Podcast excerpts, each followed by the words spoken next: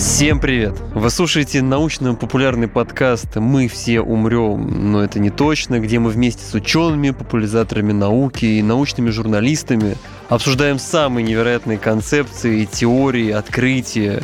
Ну и, конечно же, стараемся немного шутить. А сегодня Артем, у нас будет тема, за которой мы охотились очень давно. Год, да. Год мы охотились за этой темой. Мы охотились за микологом, а не Да, за темой. Тема у за нас мик- была, а вот э, найти профильного специалиста по грибам оказалось достаточно тяжело, потому что институты почему-то не отвечают ни на письма, запросы, телефонные звонки, карауливание у метро этих людей. Мы старались по-всякому, знаете, в лесу, Да. но нигде не могли. И сегодня мы все-таки нашли человека, который нам расскажет про грибы. Поможет нам разобраться в этой теме, что такое грибы, как и зачем, Владимир Гмашинский, кандидат биологических наук, старший преподаватель кафедры микологии и альгологии биологического факультета МГУ. Наверное, основной вопрос, который меня... Ну, я в школе плохо учился, видимо. Не знаю, плохо учили. Тут уж не будем разбираться, кто, кто не прав, кто виноват. Но то, что грибы — это отдельное царство. Почему вот, ну, в таком бытовом представлении грибы, они хоть разные, но как-то вот для отдельного царства не как-то не велика ли по сеньке-то шапка? Почему целое царство отводят под грибы? Ну, во-первых, невелика. Микологи занимаются не только грибами, они занимаются много чем еще. Ну, как бы, в принципе, мы привыкли к тому, что миколог – это специалист по грибам. Но это не совсем так. В свое время наш бывший заведующий кафедрой Юрий Таричанович Дьяков говорил следующее, что объекты, которые изучают микологи, делятся на три группы. Грибы, на самом деле это довольно гомогенная группа, которую, в общем, можно действительно отнести к определенной, и дать им таксономический ранг. Гомогенно это похоже. Ну, более-менее, да, похожие. Вот. Есть псевдогрибы, которые, по сути, представляют собой бесхлорофильные водоросли, которые паразитируют, либо питаются просто готовой органикой. Мгм. И есть совсем не грибы. Совсем не грибы – это слизевики. Это очень разнообразная группа организмов. Ну, наверное, про нее мы сегодня говорить с вами не будем. Но важно понимать, что в современной систематике вообще такое понятие, как царство, оно, в принципе, отсутствует. Мгм. Сейчас вот эта вот ранговая система, которая была предложена в 17 веке, она фактически уже не особо-то используется. Обычно говорят про клады. То есть клады – это группа организмов, которые имеют общего единого предка. И вот если эта клада содержит всех потомков одного предка, такая клада называется монофилетическая. И вот грибы – это монофилетическая клада или монофилетическая группа. Ну, собственно, все организмы которые являются потомками одного предка. А дальше вот этот уровень, который мы выделяем, то есть он Мгм. может быть чуть побольше, чуть поменьше, да, то есть это может быть там на уровне рода, род может быть монофилетической кладой, либо там, не знаю, можно вот тот уровень, который вы подразумеваете под царство, да, это своеобразная такая подгонка под иерархическую Мгм. систему. Ну, Вот, поэтому получается, что грибы действительно являются вот в узком понимании, без грибоподобных организмов, они являются монофилетической группой, потому что у них есть довольно много особенностей жизненного цикла, скажем, биохимии и так далее. Но в первую очередь это данные молекулярно-генетического анализа, Хорошо. По-другому тогда спрошу. Почему это не растение? потому что совершенно другой тип питания. Какой? А у растений, у них, они фотоавтотрофы, они питаются за счет энергии солнечного света, и это процесс фотосинтез, который нам известен нам со школы. Они бывают разных типов, да, но тем не менее это все равно фотосинтез. То есть грибы- они энергию Да, энергию поглощают, превращают в углеводы. Мгм. Вот э, грибы это сапротрофы, то есть они питаются готовыми органическими веществами. Причем в узком понимании грибы все-таки это организмы, которые питаются осмотрофно, то есть они всасывают растворенные вещества всей поверхностью тела. Мгм. Ну, допустим, представьте, как питается амеба. Амеба питается, захватывая ложноножками кусочек пищи, да? В себя так. Вот, да, в себя, и потом создает пищеварительный выколь, это все дело переваривает. То грибы всасывают э, через полупроницаемую мембрану растворенные вещества. Соответственно, они не могут всасывать крупные Мгм. пищевые частички. Вот, это первое отличие, которое довольно для них характерно. На самом деле не для всех, но тем не менее, в общем, можно более-менее как-то вот так это рассматривать. Ну, то есть они во внешней среде сначала ферментами расщепляют Да. пищу, а потом Да, ее... как бы внешнее пищеварение. Так, поэтому они не растения, Поэтому они не растения. но и не животные. Но они и не животные. Животные тоже, они все-таки, несмотря на то, что они сапротрофы, да, но они все-таки скорее фаготрофы, они питаются такими пищевыми, готовыми пищевыми частичками крупными, да. Они И могут переваривают внутри да. Ну и пытаются как-то переварить внутри себя, так или иначе. Мгм. На самом деле есть еще много отличий. В основном это биохимические отличия там, от растений в первую очередь. Но, собственно, на самом деле от животных. Хотя с животными на самом деле у них очень много общего. Например, жгутиковый аппарат, строение жгутикового аппарата. Ну, скажите, пожалуйста, сколько у вас жгутиков было? Что такое жгутик? Жгутик. Ну, жгутик, вот э, клеточка со жгутиком таким, Я не знаю. который плавает за счет чего-то. Ну, од- один, наверное, Один задний гладкий жгутик. Вот у грибов тоже один задний гладкий жгутик. У сперматозоида человека один задний гладкий жгутик. А, вот Ну, вот да, давно. да, очень давно, да. Вот мы- Очень давно. Вы этого не помните, но у вас когда-то был один задний гладкий жгутик. Вот у грибов тоже один задний гладкий жгутик. У высших растений не так, кстати, у них два жгутика, они гладкие. То есть у нас По грибами крайней мере, те, есть. Грибы наиболее близки к животным по Мгм. современной системе органического мира. Вот если мы будем рассматривать все вот это, то они близки к животным. Запасной продукт. У нас с вами гликоген, у них то же самое.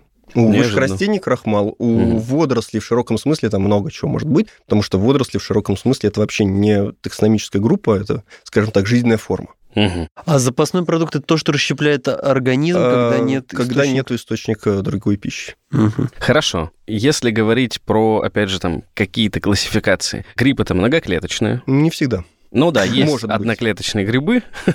Но давайте... Нет, ну, в принципе, это либо одна клетка с множеством ядер, либо Мгм. это дрожжевые стадии, когда это просто одна клетка Просто с одним да. ядром, либо это может быть многоклеточный организм, ну, действительно довольно сложный, когда это там мы предполагаем о таких отделах высших грибов, так называемых, это устаревший термин, но все равно Мгм. воспользуемся им, да, те, у кого действительно многоклеточные мицелии. Ну, пример это вот... Ну, подберезовик, подосиновик, Да-да-да-да. да, у них э, многоклеточные мицелии. Мгм. Пример э, какого-нибудь представителя с одноклеточным мицелием, да, пожалуйста, это мукор ризопус. Который на Э, хлебе... На хлебе может. Вот. Мгм. Хорошо. Это эукариот. Да. Эукариот это... Те, у кого есть настоящее ядро. Я просто почему спрашиваю. То есть долгое время ученые, если там берем из античности, еще вот оттуда, и фактически там, я не знаю, ну, века до, наверное, 18 я не помню, много читал, сейчас точно век не назову, но, в общем, сначала относились очень опасливо к грибам, то ли это дьявольская какая-то штука, то ли она сама появляется, то есть их все-таки начали относить к растениям, но главная проблема, я так понимаю, была, что из-за того, что нельзя было рассмотреть споры, инструментов не было, были большие вопросы к тому,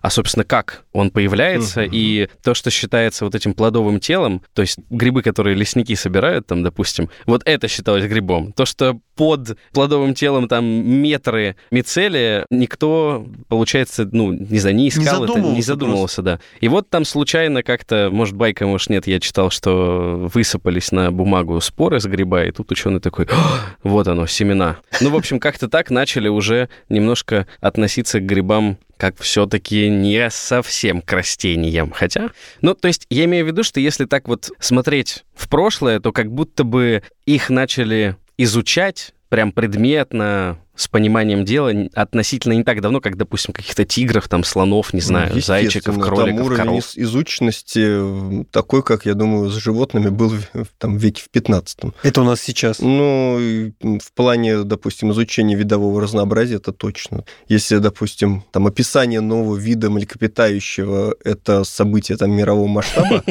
то я просто грибы не описываю, да, но вот грибоподобных организмов мы описали 7 видов за этот год. То есть нет, это- нет, стоп, даже 11. 11 Кон- конвейер продолжает работать. Ну да, да. То есть, по крайней мере, мы понимаем, что там скрытое разнообразие, оно такого масштаба, что даже близко нет. Вот. А почему их изучали ботаники, да и сейчас изучают ботаники, у меня диплом ботаника, да, нормально.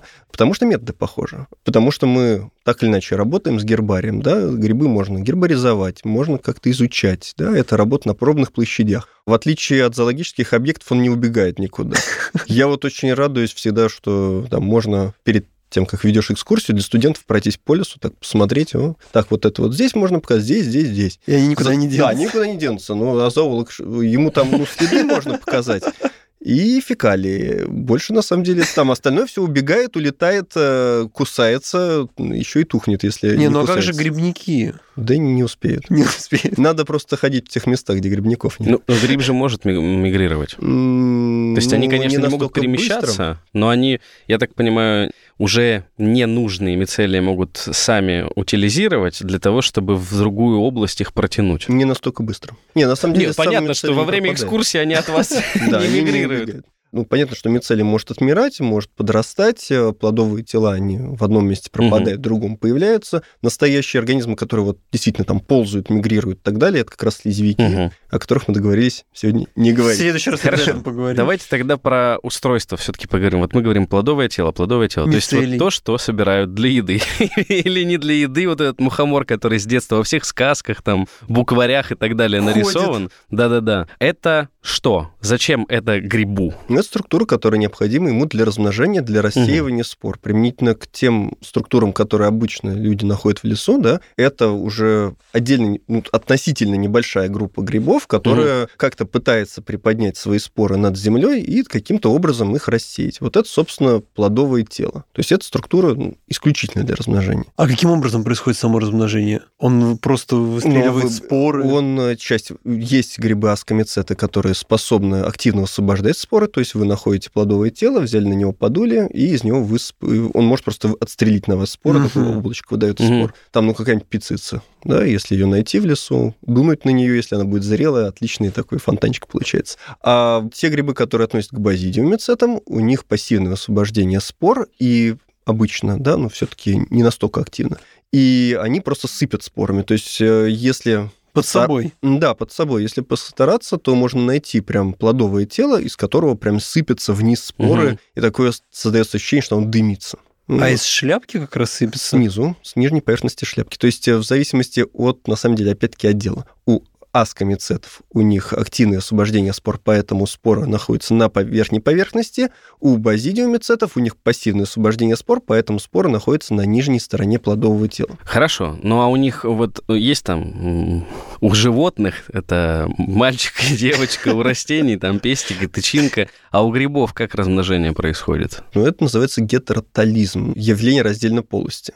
Нет, ну как происходит размножение? Значит, вообще размножение бывает разное. Мгм. Бывает вегетативное, бесполое, половое. Вегетативное размножение путем фрагментации вегетативного тела. Да, но вот нам оно недоступно, если меня разорвать пополам, я не восстановлюсь. Объясним, это когда веточку отрываешь от дерева, сажаешь в землю, и да, она ну, прорастает. допустим, так. Ну это так в природе, наверное, тяжелее. Это человек так может приколировать там. Ну, на самом деле нет, такое часто Да? происходит. Да, есть растения, которые прям отбрасывают в свои фрагментики для того, чтобы они размножались. Мгм. Ну и с Хорошо. другими организмами то же самое. Это происходит. вегетативное. Да. Есть бесполое размножение, вот, и есть половое. Тут вот немножко сложнее. При половом размножении, понятно, происходит слияние половых гамет, да, и в результате получается зигота, Мгм. Которая потом так или иначе размножается, да, переходит, э, там происходит миоз и так далее. Мгм. А есть бесполое размножение, когда вот этого всего не происходит. Ну, тут сложно отличить бесполое от э, вегетативного. Скорее, тут надо, конечно, схемы рисовать, но тем не менее, давайте представим, Ну, что представим, да. при вегетативном размножении у нас есть клетка, и оболочка материнской клетки просто делится пополам. То есть, Почкование. Да, дочернему организму достается часть оболочки материнской клетки. При Мгм. бесполом размножении под оболочкой материнской клетки формируются дочерние структуры. Мгм. Вот там, это называется зооспоры, если не со жгутиками, просто споры, если это без жгутиков, споры бесполого размножения, ну так или иначе. То есть э, эта материнская клетка превращается в спорангий, содержащий споры. При половом размножении еще раз происходит слияние гамет, Мгм. ну и дальше последующее развитие. Важно отметить на всякий случай, что а то нас сейчас закидают, э, что у зоологов э, немножко другие понятия о бесполом и м, размножении. Они это немножко по-другому называют, ну, это просто различие немножко в школах. Специфика. в школах ботаники, да, и зоологии. Хорошо. Так. Вот. Ну, а, и дальше, значит, они слились. мгм. И вот вопрос, кто может сливаться. Вот вы говорите пестик, тычинка, там все понятно, там есть морфологические различия, а у грибов иногда это вообще-то не важно бывает, то есть иногда сливаться могут в любых вариантах мицелии, там дрожжи и так далее. А в некоторых случаях Подождите, есть... не споры, Нет, нет. а именно сами... Мицелии, да. Да-да. Ну, смотрите, Тело кто, гриба. кто может вступать в половой процесс? Так. В половой процесс может вступить тело гриба. Оно может вступить с любым другим мицелием того же самого вида иногда. Мгм. А иногда есть явление гетеротализма. Это как бы явление раздельной полости, когда у нас есть несколько разных генов, отвечающих за вот эти типы спаривания. Ну и, соответственно, гриб, либо он сливается вместе, образуется зигота, либо они по половому, вот по набору генов оказываются несовместимыми, и тогда Мгм. они не сливаются, и, соответственно, зиготу формировать не могут. И этих наборов генов довольно много. Иногда бывает так называемый биполярный гетеротализм, тогда все просто. Ну, условно говоря, мальчик, девочка, плюс-минус, да? Мгм. А иногда бывает э, аллелей э, и локусов этих генов много, тогда может быть много разных комбинаций, ну и типов спаривания может быть огромное количество. Ну, например, есть такой гриб шизофилиум коммуны, довольно известный, там порядка 35 тысяч типов спаривания. Ну, значит, можно это назвать 35 тысяч э, типов полов. Вариантов для самоопределения, мне кажется, очень даже много. То есть грибы спариваются. Еще как. И Ну, спорят. а буквально вот, то есть мицелия одного гриба к другому тянется, и у них происходит вот это вот Да, слияние. Так Но происходит. только в зоне контакта это не полностью один гриб с другим превращается в огромную гигантскую зиготу. Нет, они же растут друг по направлению к другу, Оу. и, соответственно, в месте контакта происходит формирование зигот. А это случайное, так скажем, столкновение одного мицелия с другим? Или у них есть какие-то рецепторы, позволяющие находить там себе подобных? Ну, скорее, вещества, которые они выделяют, да, и есть рецепторы, которые это воспринимают вполне. То есть все-таки это не слепое движение, Не и даже не движение к пище, где они друг друга встретили. Опять-таки, очень индивидуально, все зависит от, От вида? э, конкретного вида Ого. и даже расы. Просто вот пока что вы рассказываете, звучит очень сложно. Ну, такое разнообразие. Вот у нас как-то все-таки, Всё-таки видимо, у попроще. животных попроще, да. А тут прямо... Почему именно такой способ размножения эволюционно они выбрали? Ну, он закрепился за ними. Это в зона обитания повлияло или, или как? Я бы сказал просто потому, что это проще. Вообще, для чего нам нужно столько типов спаривания, тоже более-менее понятно. Когда ты мицелий живешь себе в подстилке, Мгм. вот, и так или иначе питаешься, перемещаешься, смотришь, опа, еще какой-то мицелий того же самого вида. Вопрос всегда возникает, надо ли формировать зиготу, то есть нужно ли вступать в половой процесс. Может быть, и нужно бы вступать в половой процесс, только одна есть проблема. Можно вступить в половой процесс с самим собой. То есть он, же- он же идет, вот он видит мицелий, хопа, он сливается Мгм. с Он каким-то... не понимает, что это он. Но вот ему нужно понять, что это не Ага. он. Вот. Так. И важно вступить в половой процесс. И для этого желательно иметь какие-то маркеры, отличать свой, чужой. То есть самим собой, наверное, это не очень хорошо. Кроме того, есть такое понятие, как митохондриальный конфликт. Тоже наверняка вы слышали, есть органеллы митохондрии, да, у нас у всех, которые отвечают у нас за дыхание. И у большинства грибов подавляющего большинства митохондрий тоже есть, тоже большинство грибов дышит так же, как и мы. И вот эти митохондрии, это же древние симбиотические организмы, они тоже не заинтересованы в том, чтобы их генетический материал пропадал. Соответственно, в некоторых случаях, если сливаются две клетки, внутри которых есть митохондрии, то эти митохондрии начинают там непримиримую вражду между собой, ну, Ого. пока одна какая-нибудь не выживет. А вот, соответственно, чтобы этого не происходило, нужно каким-то образом эти митохондрии отсекать друг от друга. Либо подбирать такие варианты, при которых они ну, друг с другом более-менее нормально соседствуют. А у человека это тоже решается при помощи того, что у нас в сперматозоидах отсутствуют митохондрии практически полностью. То есть они есть, но очень небольшое количество. А в яйцеклетке их много. Соответственно, в нас генетического материала в мужском населении от мамы больше, чем от папы. А в у грибов ну, немножко другая ситуация, никак не отсечешь вот эти вот эндосимбионтов своих, да, вот, ну, соответственно, надо как-то научиться ими управлять. Мгм. Вот, ну, соответственно, две вот такие основные проблемы. Ну, таким образом, у нас есть, ну, скажем так, вот некоторая сложность, да, и приходится делать разные типы спаривания. А когда два мицелия объединяются для спаривания, они становятся одним целым уже организмом? Да. Ну, допустим, если мы будем рассматривать жизненный цикл базидиомицетов, то там после полового процесса до формирования спор еще проходит очень-очень много времени. Общий жизненный цикл тех же самых базидиомицетов, ну, то, что мы понимаем, это подберезовики, подосиновики, белые, там, мухоморы, там, шампиньоны, вешенка, ну, большинство того, что используется в пищу, то там из спора образуется мицелий. Мицелий у нас получается с одним ядром и с гаплоидным набором хромосом. Дальше эти два мицелия сливаются вместе, получается мицелий с двумя ядрами, так называемый дикариотический мицелий. То есть это два независимо функционирующих ядра. Мгм. А Вот зачем? Это дает некоторую экологическую пластичность этому организму, то есть э, возможность выбора и конкуренции между этими ядрами. Да, то есть это два независимо функционирующих гаплоидных генома. Вот. Ну и дальше этот дикариотический мицелий, он может жить очень-очень-очень долго, там, в течение там, десятков лет, иногда у некоторых видов, у некоторых видов тысячи, даже там, десятки тысяч лет, судя по всему. Вот. И он может дальше переходить к формированию плодовых тел для того, чтобы ну, как-то размножиться, сформировать, опять-таки, гаплоидные споры, то есть с одним набором хромосом в споре обычно там один, одно ядро, с гаплоидным набором хромосом. Вот, и спора улетает, перелетает на новое место, чтобы расселиться. Так, хорошо. Значит, у нас вот есть мицели. Это вот эти... Ниточки. Ниточки, да. Они под почвой собирают там питательные элементы. Сейчас поговорим с кем они делятся этими питательными элементами. В каком-то месте, допустим, два гриба, не плодовое тело, а вот эти два... Две ниточки. Дв, ну, не просто ниточки, а сеть ниточек встретились, образовали зиготу. И вот над ним выросло плодовое тело или... Нет, если мы про базидиомицетов, то дальше вот это вот зигота, так, фактически так, так. это дикариотическая клетка, дальше она начинает расти. Свой мицелий пускать. Да, дальше она начинает свой мицелий пускать и долго-долго-долго живет, и потом десятки лет, да, так. десятки сезонов, и потом она вот формирует плодовые тела, где захочет. Хорошо. Обычно по краям колоний. То есть здесь плодовое тело необходимо только для того, чтобы новую область как бы да. закрыть. А из споры что вырастает? Мицелий? Из спора опять вырастет гаплоидный мицелий. Блин, просто это, видите, в моем обывательском представлении как будто два разных вида разм... ну не размножение, а формирование нового гриба. У нас и при контакте образовался новый мицелий, и он может дать плодовое тело, которое тоже потом попадет в почву и тоже даст мицелий. То есть... Ну, вдруг мицелия рядышком и так, нет? И так, нет, я, я понимаю, понимаю. То есть, как бы шанс того, что спора отлетит сильно дальше, и у нас увеличится зона обитания шире, чем вот это под землей будем тянуть. Хотя, если вы говорите десятки и тысячи лет, то, может быть... И... А, есть виды, которые доказано занимают гигантские площади. Там, допустим, осенний опенок, вида рода армиллярия, они могут занимать там десятки гектар. И это один Да, мицелий. это один организм будет. Один. Один организм. Ну и возраст такого организма там несколько тысяч лет. Я тогда сразу задам свой вопрос, Воз, не... Возможно, какой-то гриб застал Иисуса. Он был...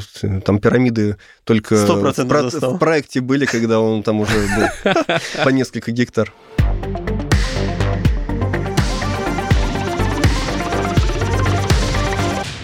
Владимир, вот э, у меня родители заядовые грибники, и они постоянно ходят в лес собирать, не знаю, подберезовики, подосиновики, вот эти грибы с названиями деревьев. Вопрос, почему грибы называются под названием деревьев? Эти грибы растут только под этим деревом?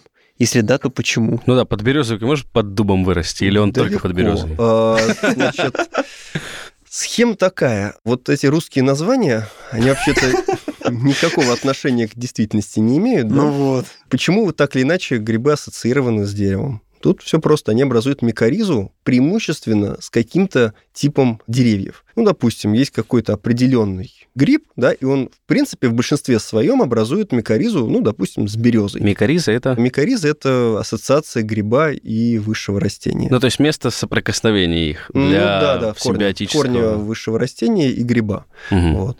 А, ну и, соответственно, там, где есть этот вид высшего растения, там и будет у нас этот гриб чаще встречаться. Плодовое тело. Плодовое тело. То есть чаще, но не обязательно. Он может вырасти... Ну, просто могут быть другие виды того со схожим обликом, которые угу. будут встречаться в другом месте. Условно говоря, подберезовик, подосиновик. На самом деле и подберезовик, подосиновик, все это род ликцинум. Это один род. Вот, и там, если вы разложите, там, пойдете в хороший лес, там, насобираете несколько килограмм подберезовиков, подосиновиков разных видов, угу. а подберезовиков, подосиновиков там 15-20 видов вот сейчас можно Ого. было найти.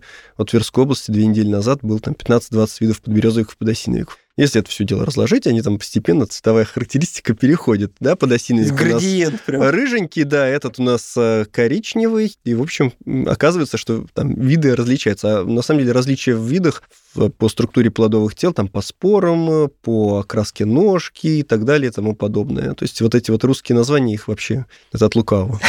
Ну вот это раньше называлось высшими грибами, о чем вы, о Ну тех, о которых вы сейчас говорите. Но просто здесь какая штука-то, мне кажется, странной. Эти все вот виды грибов, о которых мы сейчас говорим, они живут совместно с растениями. Это симбиотический вид сосуществования получается. Те виды, которые образуют микоризу, они, естественно, Да-да-да. Но до появления растений грибы уже были. То есть ряд там исследований археологов, да, показывает, что находили споры грибов или вот этот мицелий. В янтаре Щ- находили. Ну, палеонтологи тут. Да, да, палеонтологи. извиняюсь. Палеонтологи, да. Даже одно время считалось, что окаменелая древесина, вот находили, ну, это окаменелая древесина. А удалось определить, что часть вот ошибочно отмаркированных как окаменелая древесина, это древние грибы. То есть грибы там старше высших растений и старше, возможно, просто растений. Они очень древние, а тогда они как существовали? То есть получается история про то, что грибу нужно растение, Ну, не равно опре- 100%. а просто определенным видам грибов нужно высшее растение. Некоторым видам грибов высшее растение не нужно. А вот высшим растениям, скорее всего, судя по всему, в процессе их эволюции многим грибы были крайне необходимы. Более того, сейчас есть много высших растений, которые тоже без грибов не Мгм. живут. Вот так что это такой э, симбиоз в обе стороны, да, ну, понятно. Не, безусловно. Ассоциация, давайте. Это- ну, вообще это звучит страшно. Это как вот представить, что у человека есть какой-то другой организм, который вместе с ним везде Кишечник. э, присутствует. Так Не он и говори- есть. не говори таких вещей.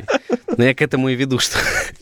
С одной стороны, я когда только про это читал, меня это напугало. Я думаю, какой ужас. То есть есть другое существо, вообще не из моего даже царства. Моя жизнь напрямую зависит от него, как и, ну, там, его жизнь от меня. И вот мы должны жить вместе. То есть мы живем только благодаря этой связи, и это страшно, но так если подумать, то человек, он весь состоит тоже из вот таких вот... Компромиссов. Хуже того, в природу вообще эукариотических организмов, всех организмов, которые содержат ядро, заложено то, что мы должны так или иначе образовывать ассоциации. И в первую очередь любой уважающий себя эукариот будет образовывать ассоциации. Это базис. Мгм. Потому что откуда взялись эукариоты, да? Это метаногенные археи и альфа-протеобактерии. Просто объединились вместе, да, и там образовалось ядро. То есть это фактически эукариотическая клетка сама по себе, это уже ассоциация Мгм. двух организмов. Поэтому для эукариотического организма любого уважающего себя в первую очередь необходима ассоциация и уметь там договариваться, находить компромиссы, объединяться и двигаться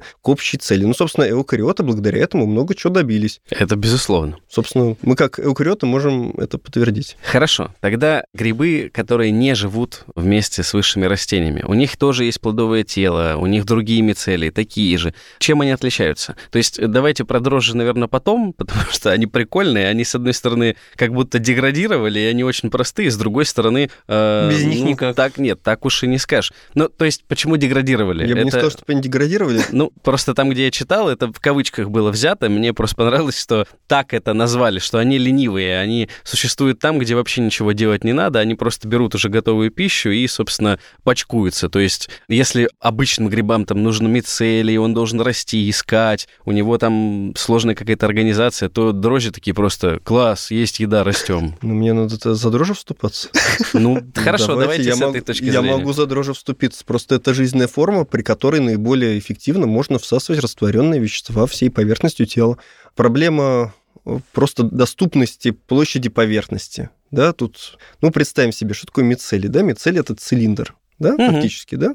Вот. И если мы там посмотрим площадь цилиндра, который реально можно всасывать э, питательные вещества, то это только боковые стенки цилиндра. Соответственно, чем тоньше цилиндр этот оказывается, тем больше мы можем всасывать растворенных веществ, тем больше отношение площади поверхности Мгм. этого цилиндра к объему. Поэтому мицелий всегда тонкий. А теперь давайте посмотрим дрожжи. Это шар. У шара площадь поверхности больше, чем у боковых стенок цилиндра. Вот, соответственно, они еще эффективнее могут всасывать растворенные вещества всей поверхностью тела. Это никакая не деградация, просто они эффективнее это могут делать в данных конкретных условиях. Это Но только в конкретных условиях. Только в конкретных условиях. Сейчас, секундочку, еще один момент. И есть явление мицеллиально-дрожжевого диморфизма, когда один гриб может быть либо в мицеллиальной форме, либо в дрожжевой форме, в зависимости от условий обитания.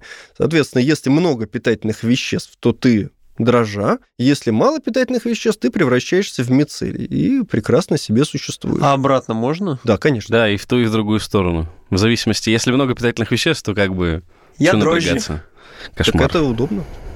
Ну, то есть, хорошо. То есть, как минимум, мицелий точно это неотъемлемая часть любого гриба. Нет, есть грибы, у которых нет мицеллиально-дрожжевого А диморфизма. почему тогда они... А Не-не-не, просто- вообще в целом. То есть, есть грибы, это дрожжи, у которых нету мицелия. Ну, скажем так, дрожжи – это та стадия, в которую превратились мицеллиальные формы. Так Мгм. или иначе, в процессе эволюции. То есть я бы сказал, что это Шаг наоборот, вперед. шаг вперед. Хорошо. Как тогда нам попроще, не переходя там на клеточный уровень, сказать, что вот всем грибам присуще, и что это будет? Нельзя, да, так сказать? Таких вещей нет. Наличие, ну, тип питания. Ага, вот. Вот, То есть... тип питания, определенный тип крист митохондрий, э, запасной продукт. Э, Ну, то, что вот вначале Ну, вы вот говорили, я вещи, понял. Да.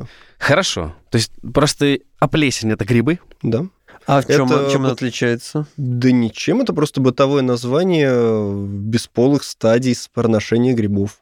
Ну, то есть, условно, гриб может размножаться половым путем, может размножаться бесполым путем. И вот эти грибы, они размножаются бесполым путем, и мы находим какую-то грязюку и считаем, что вот это вот, называем это плесень. А на самом деле это могут быть много разнообразных видов этих организмов.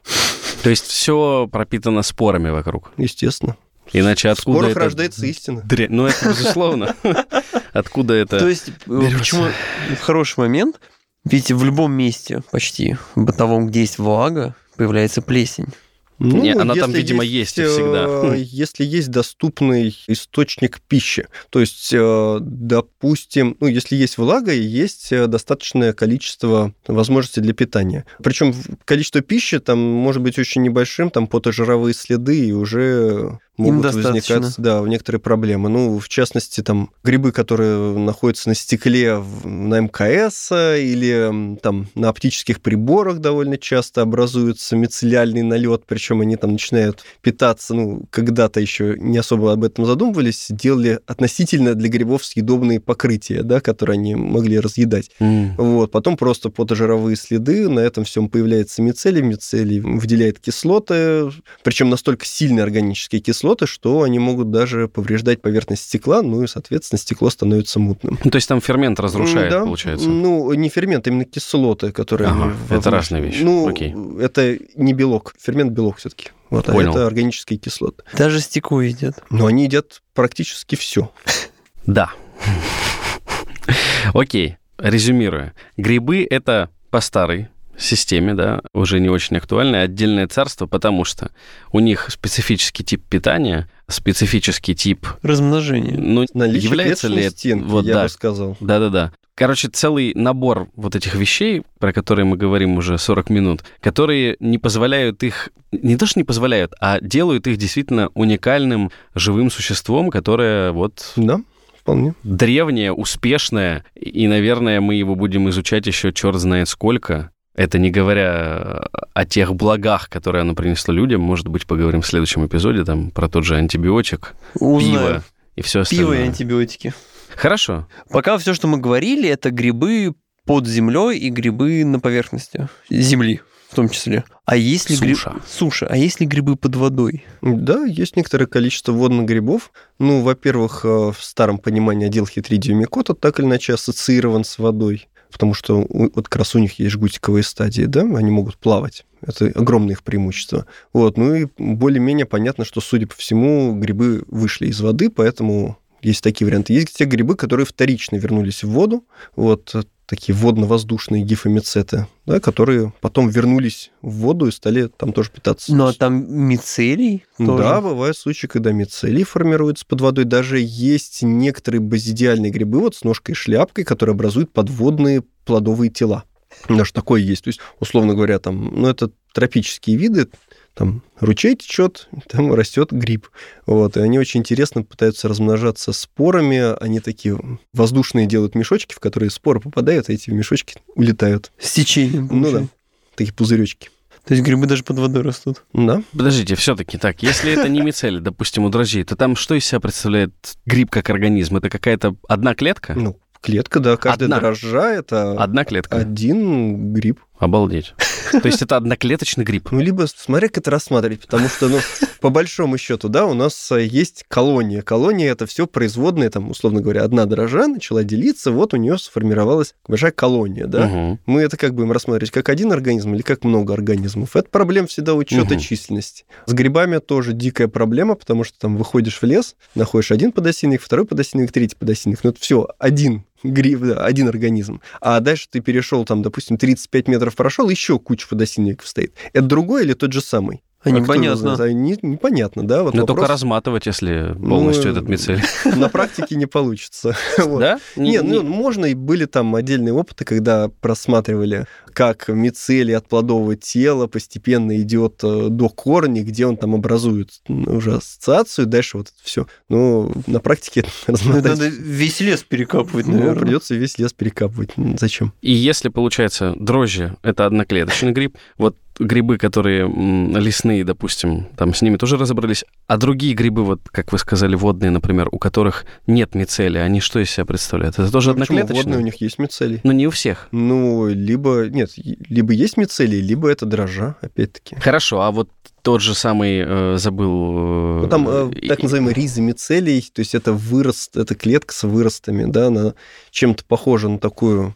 Ну, как бы мы представили бы амебу, да, вот амеба с выростами, да, такими, но Мгм. только покрытая толстой клеточной стенкой, Мгм. этинглюкановой. Хорошо, а тот, который в хлебе прорастает у нас, это, там есть мицелий? Там есть мицелий. Просто мы их не и есть. видим.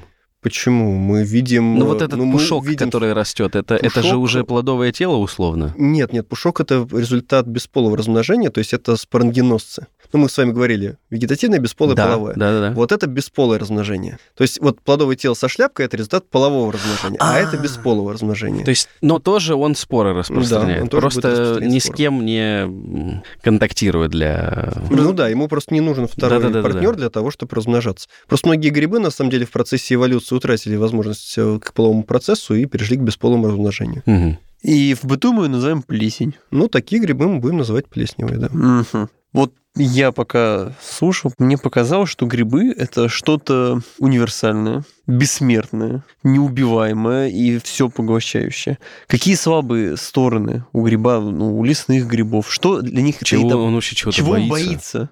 Как напугать гриб, кроме бабушек с ножичком в лесу? Каждый конкрет, в каждом конкретном Да это его не случае, каждый конкретный гриб боится чего-то своего. Как раз бабушек с ножичками бояться ему особо не стоит, особенно если бабушки носят с собой лукошки, в которые кладут плодовые тела, и эти плодовые тела продолжают сыпать споры, через дырочки это все дело разлетается. Поэтому как раз бабушек в лукошке не надо бояться. А вот мужика с экскаватором и с бензопилой как раз э, вот эти грибы будут бояться, потому что если мы проводим сплошные рубки леса, понятно, что там дальше микоризу ни с кем не образуешь, и все это дело весь биоценоз просто погибнет. Да? Интересно, что даже особо вытаптывание на некоторые грибы и грибоподобные организмы не особо влияет. Суммарно можно сказать, что единственный вариант уничтожить все грибы – это стерилизация при там, полутора атмосферах в течение 30 минут при температуре 120 градусов. Ну, вот это, да, наверное, это для них будет универсально плохо. Любой другой вариант, в принципе, для грибов он вполне себе неплох. Допустим, даже на стенках четвертого энергоблока Чернобыльской АЭС вполне себе находят мицеллиальные формы, там плесень везде у них.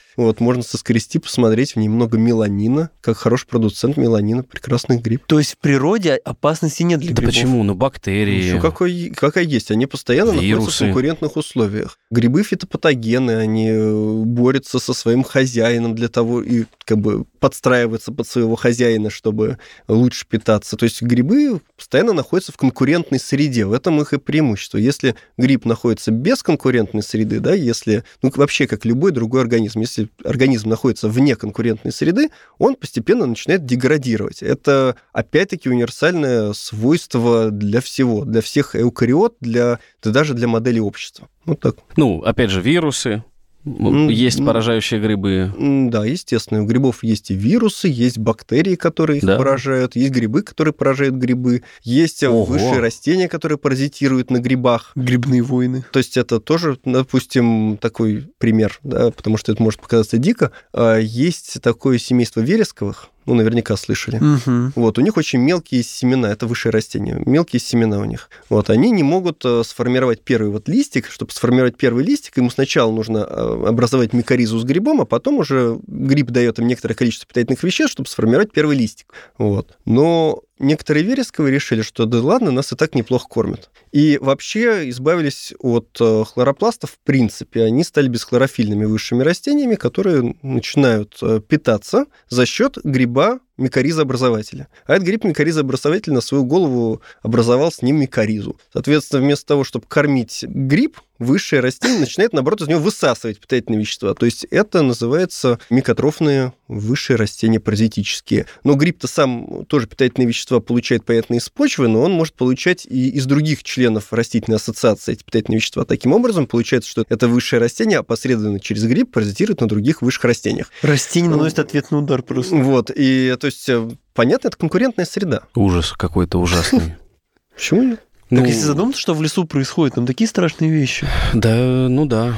это ж лаборатория, это колизей один огромный. Просто все друг друга пытаются убить. Хорошо, такой вопрос мы всегда задаем в конце, хотя тут как будто только начали на самом деле. Послушал нас, допустим, выпускник школы, понял, что интересные эти ребята, хочется заниматься их изучением. Куда вы ему посоветуете пойти учиться? Ну, специальность, в смысле, какая? И без каких знаний там, стать микологом точно не получится. На какие дисциплины обращать повышенное внимание? Какие пары нельзя прогуливать? Ну, прогуливать вообще нельзя никакие пары, скажу как старший преподаватель.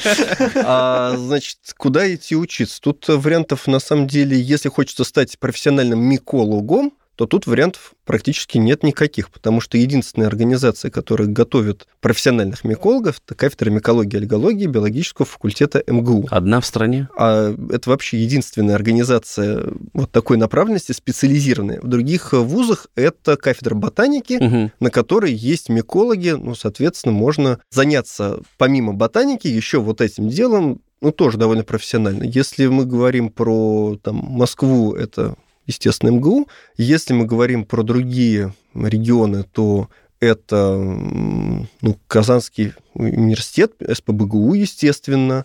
В СПБГУ вообще вариантов таких очень много, потому что там есть Ботанический институт Российской Академии угу. Наук, где действительно очень крутые профессиональные микологи, которые именно занимаются исключительно научной деятельностью, да, потому что мы мы и педагоги, и научные сотрудники одновременно, и у нас на все иногда не хватает времени, а они именно профессиональные ученые. Да, они, понятно... Но это, это не бакалавриат. Нет, ну это уже там... Магистратура, магистратура аспирантура. Скорее так, выполнение в... Ну, в Питере можно в бакалавриате магистратуре учиться, хотя там еще специалитет, как и у нас угу. с этого года. Вот. А дальше потом можно идти в ботанический институт, сначала угу. выполнять дипломную работу, потом идти учиться, да. Казанский э, университет там есть, Воронеж, Воронежский госуниверситет. В Новосибирске мне показалось, что не особо, но, может быть, я ошибаюсь. Но для старта биофак подойдет. Ну, бакалавриат закончили, а дальше уже... Самый простой вариант будет. Ну, я понял. Хорошо. Если тогда отталкиваться от биофака, что точно нужно биохимию понимать для того, чтобы изучать грибов? То есть вот в эту сторону смотреть? Или генетика нужна? Чтобы... Нужно понимать то, что вам нужно будет для конкретной работы. Да, ну, в первую очередь надо знать молекулярную биологию, угу. потому что сейчас без этого вообще как бы никуда. Конечно, классическая биология, там, вот я сел в лесу и сижу там работаю, но ну, это можно представить, что оно так, но на самом деле это далеко не так. То есть, если искать миколога, его надо искать скорее в лаборатории, лаборатории да, не в лесу. В этом была, видимо, ваша ключевая ошибка в начале. А, мы поняли. Действительно, они в лаборатории в основном. То есть, у меня 80% моей научной работы это лаборатория, которую я себе просто сделал, и там, за компьютером, да, обработка баз данных, и там 10-15%, 20% это лес. Вот. Э, это, во-первых, биохимия полезна, но, наверное, не так, чтобы совсем. Математика, статистика, биоинформатика, тоже вещь очень полезная. Соответственно, биоинформатика невозможна без математики, невозможно без программирования. Общие вещи, такие как химия и физика. Физика, в первую очередь, оптика. И ну, для того, чтобы понимать, как работает микроскоп элементарно, да, и что с ним можно сделать. Угу. Да, там возникнет вопрос, что такое там, фильтры для того, чтобы микроскоп по аномарскому использовать, да, и, в общем, возникают некоторые проблемы. Вот, чем фазовый контраст отличается и все такое. Вот это будут сложности. Прикладные штуки. Ну да, вот такие прикладные штуки. Ну и еще, наверное, человек должен быть скорее, мне кажется, для того, чтобы достичь какого-то успеха, он скорее должен быть экстравертом, нежели чем интровертом, но при этом уметь концентрироваться на конкретных каких-то вещах. Но это уже личностные характеристики, потому что всегда происходит работа в больших коллективах, угу. это во-первых, но при этом э, часто это работа, связанная с длительное время повторяющимися какими-то вещами, да, с которыми надо работать. Да, надо уметь работать с образцами и так, и так далее. А я напоминаю, что сегодня о грибах, о том, что это такое и почему это отдельное царство, нам рассказал Владимир Гмашинский, кандидат биологических наук, старший преподаватель кафедры микологии и альгологии биологического факультета МГУ. Владимир, большое спасибо. Надеемся услышать вас снова. Да и помните, что грибок на ногах, вот вы на него смотрите, а он, а он древнее, хитрее, адаптивнее, чем вы в несколько раз. Вы умрете, а грибок на ногах продолжит существовать. Спасибо за эту положительную ноту, Артем. Да просто это какой-то убийца 3000, этот гриб ваш. Всем пока.